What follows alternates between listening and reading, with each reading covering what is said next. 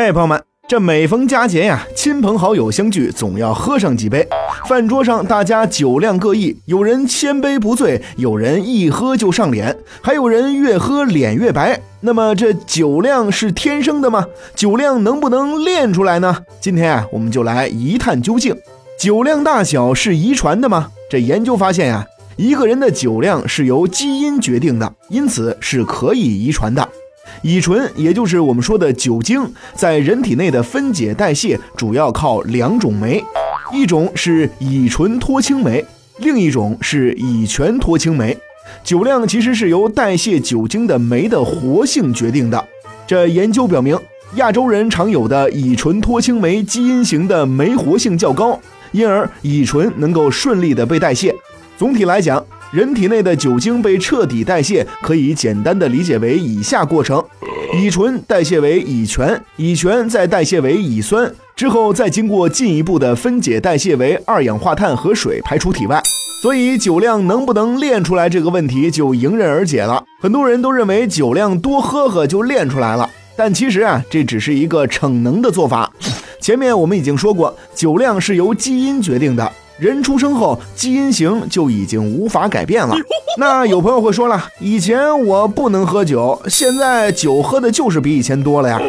这多喝酒啊，虽然能够让你的大脑和器官逐渐适应酒精带来的刺激，但是酒精以及乙醛对各个器官带来的伤害是无法逆转的，付出的代价就是健康了。对于成年男性而言，最大饮酒量是一千毫升啤酒，或者是二百五十毫升葡萄酒，或者是七十五克三十八度白酒，或者是五十克高度白酒。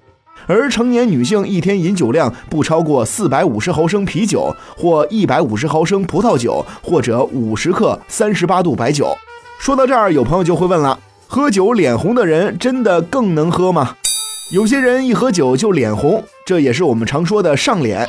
其实啊，这正是由于之前咱们提到的乙醛脱氢酶活性比较低，乙醛不能被进一步分解掉而引起的。